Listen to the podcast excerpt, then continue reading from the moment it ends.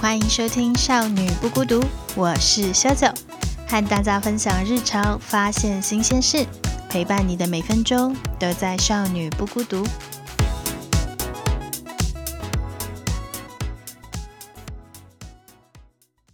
嗨，大家好，我是修九。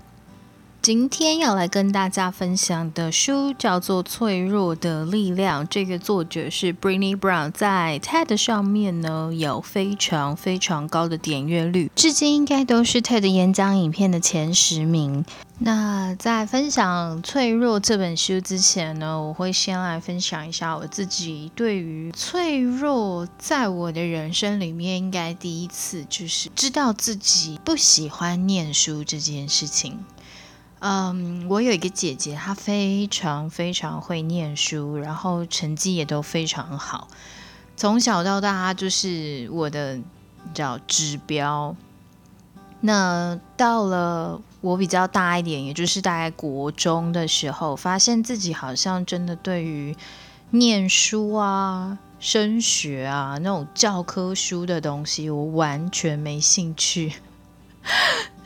那那时候，我觉得我爸也是心脏蛮大颗的，就是他也知道我不爱念书，我就是最爱看那种杂书，长辈常讲的杂书，就什么小说啦，对，然后漫画啦这种。所以那个时候，我记得我第一次意识到我的成绩可能没有办法像我姐那样，就是。胸有成竹的感觉，觉得哦，我自己一定想要去哪一间学校那种。我当时候对于自己的想法就是啊，刷刷题啊，认真就是因为不爱念书嘛，对，然后就喜欢玩，所以那时候我爸给我的反应，也就是那种啊，你不爱念书，那就算了。但就是不要学坏，什么都好。所以我那时候又做了一个更大胆的决定，在高中的时候，就是当大家都要去上大学，在我这年纪的真的很少，应该几乎没有，就是学历只到高中或是高职的。所以我那时候做了这个决定。当然了，就是不是真的没考上台湾大学这么多诶，就是随便去一间应该都有。我这样会不会又被占了？但那时候我就会觉得说，哎，我既然不爱念书，那我为什么要去上大学？大学对我的意义到底在哪里？那也因为我们家不需要多一个我一定要拿一个学历或什么，就觉得嗯，应该也还好吧。当然了，这中间一定也会有一些声音，也就是呃家里面的反对也是有，只是我爸因为从国中看我就是不学不学无术，一直到大学要进入大学的那一那一个时期，他知道我要考大学的时候，他就讲说哦，反正你自己看着办。哦，那时候真的是紧张啊，人生的交叉口这种感觉，让这种脆弱感，其实是知道说你要开始为自己的人生负责而带来的那种恐惧，那种恐惧跟不确定性，然后也开始怀疑自己说，哎，不晓得如果我真的没有这个大学的学历。我会不会人生因此就是很糟糕的？然后我就想说，完了，我又不爱念书，怎么办？好吧，就是先工作喽，养活自己喽。这样对，所以其实我算很早很早出社会的，比起同年龄的人，可能就是他们的那种出社会，就是开始打工而已。我不是说打工就不算是他，他比较像是半只脚踏入社会，他不是完全的，所以心理压力程度是有一点点不一样的。当然，我也知道有一些人是呃，我听过的一些故事是比我更小，甚至是国中的时候就开始在打工赚钱养家的这种，也有也有。我觉得这种就是让我非常非常佩服。同时之间，我也觉得我蛮幸运的，就是我不需要像他们一样这么辛苦，我不需要为家人去负责，所以我觉得那个脆弱感是来自于对于长大之后那个未知的未来的恐惧。那也有很多人对于脆弱的定义是完全不同的。我记得我在写这篇稿的时候，就一直在列出来，我认为人生里面。值得拿出来一提的脆弱是什么？我后来就想到一个啊，有一个图案，应该大家都如果有看过 FB 的话，应该朋友之间都会流传这一张，就是呃，你一个人可以做到哪些事情？然后他那个好像是什么孤独评分表，就是你一个人可以。做哪些事？什么一个人去 KTV 唱歌，一个人去吃火锅，一个人干嘛干嘛的？还有一个等级十的，我记得就是一个人去医院去开刀什么之类的。我就想说，哈，这种小 case 啊，我就那等级十的人，我就觉得一个人去医院，那个时候也的确，呃。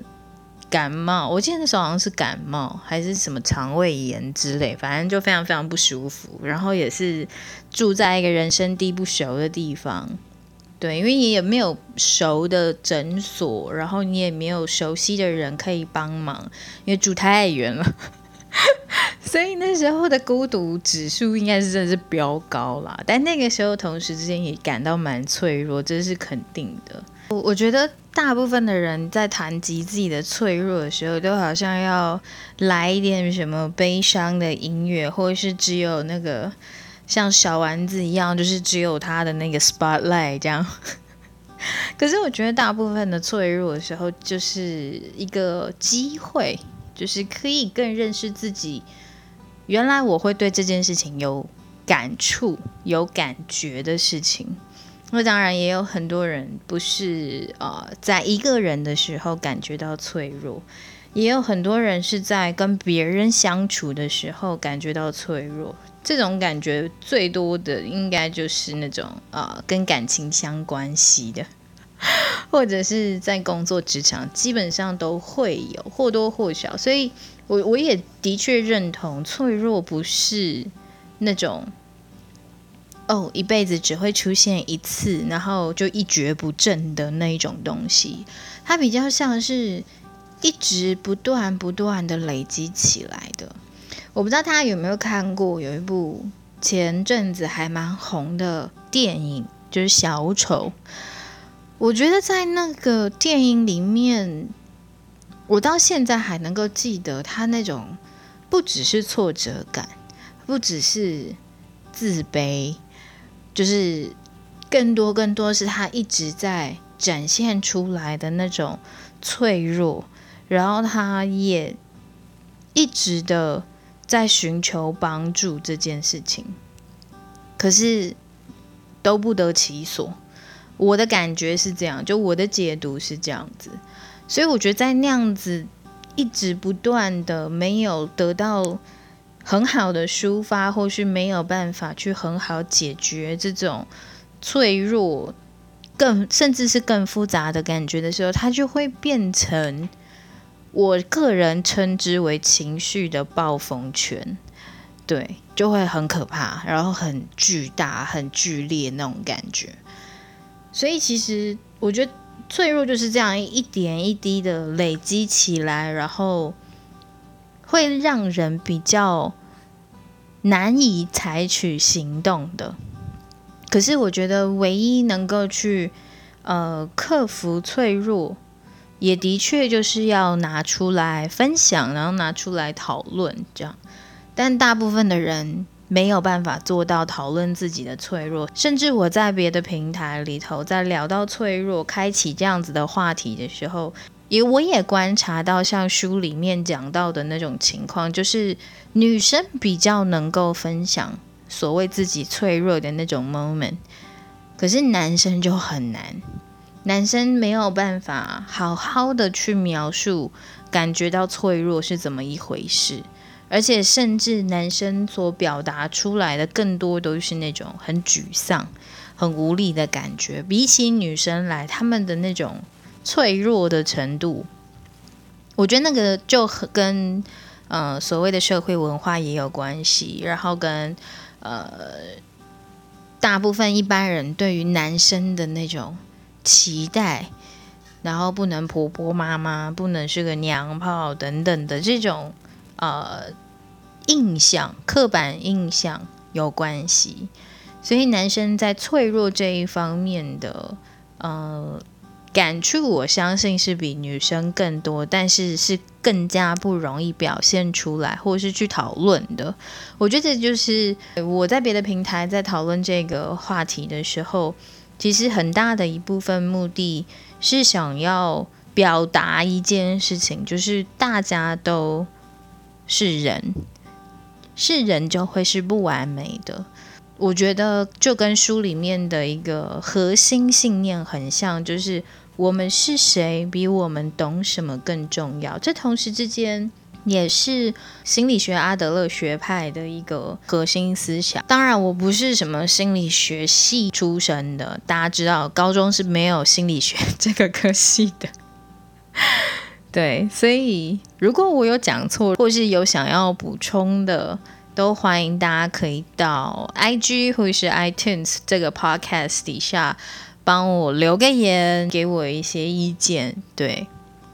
好。那回到这本书上面，我为什么会推荐这一本书？其实很大很大一部分的原因，是因为我觉得就写的很一针见血。就是 b r e n e Brown 他写这件事情，尤尤其也因为 b r e n e Brown 他是研究所谓脆弱、所谓自卑这种情绪、这种心态的一个专家、一个学者。所以我相信他在写这些东西的时候，肯定也都是把自己剖开来，就是血淋淋的在写这种东西。对，所以我觉得他写出来的比较能够让人感觉到说，哦，对我就是那样，对我也是这样子那种感觉。我们也必须老实讲，就是你知道，太像教科书的东西，我就看不下去。然后现在市面上也有非常非常多这种，嗯。我个人称之为无聊的书，就是出来就是在残害树木的。他们千篇一律都没有提到一个我认为最核心的一件事情，就是如何去解决，或是如何去克服。它就是没有一个呃 standard，他没有一个答案出来，就会更加的茫然。在看这类的书籍的时候，你就想说：哦，靠呀，那我现在到底该怎么办？然后我看这种书又不给我答案的时候，就会很生气。这一集呢，就是先来简单的跟大家说一下，我接下来这几集都会来介绍《脆弱的力量》这本书，那都会个别的用一些我自己的看法来解读这本书，所以有兴趣的人呢，可以去借或是去买这本书来看。我会觉得讨论这本书的内容里头呢，你会慢慢的发现自己其实已经够好了这件事情。所以为什么会特别的想要来分享这本书的原因，也是在于说我们现在在呃不管哪一个领域里头，不管是在生活、工作，或甚至是在 podcast 这样的市场里头，都会看到很多人。感觉自己还分享的不够，给予的不够，或者是得到的不够，这种匮乏感。所以我会觉得，在看完这本书之后，我们或许可以放我们自己一马，应该要这样讲。尤其现在很多的呃新创市场里头，你会看到很多人都是。很优秀的，甚至你就会开始觉得说：“哇，那我自己到底能够做到什么？”与其问自己能不能超过其他人，倒不如问自己：“我是不是开心的？”我会觉得是比较健康的一个心态。好，那我们今天就分享到这边，我们下次见喽，拜拜。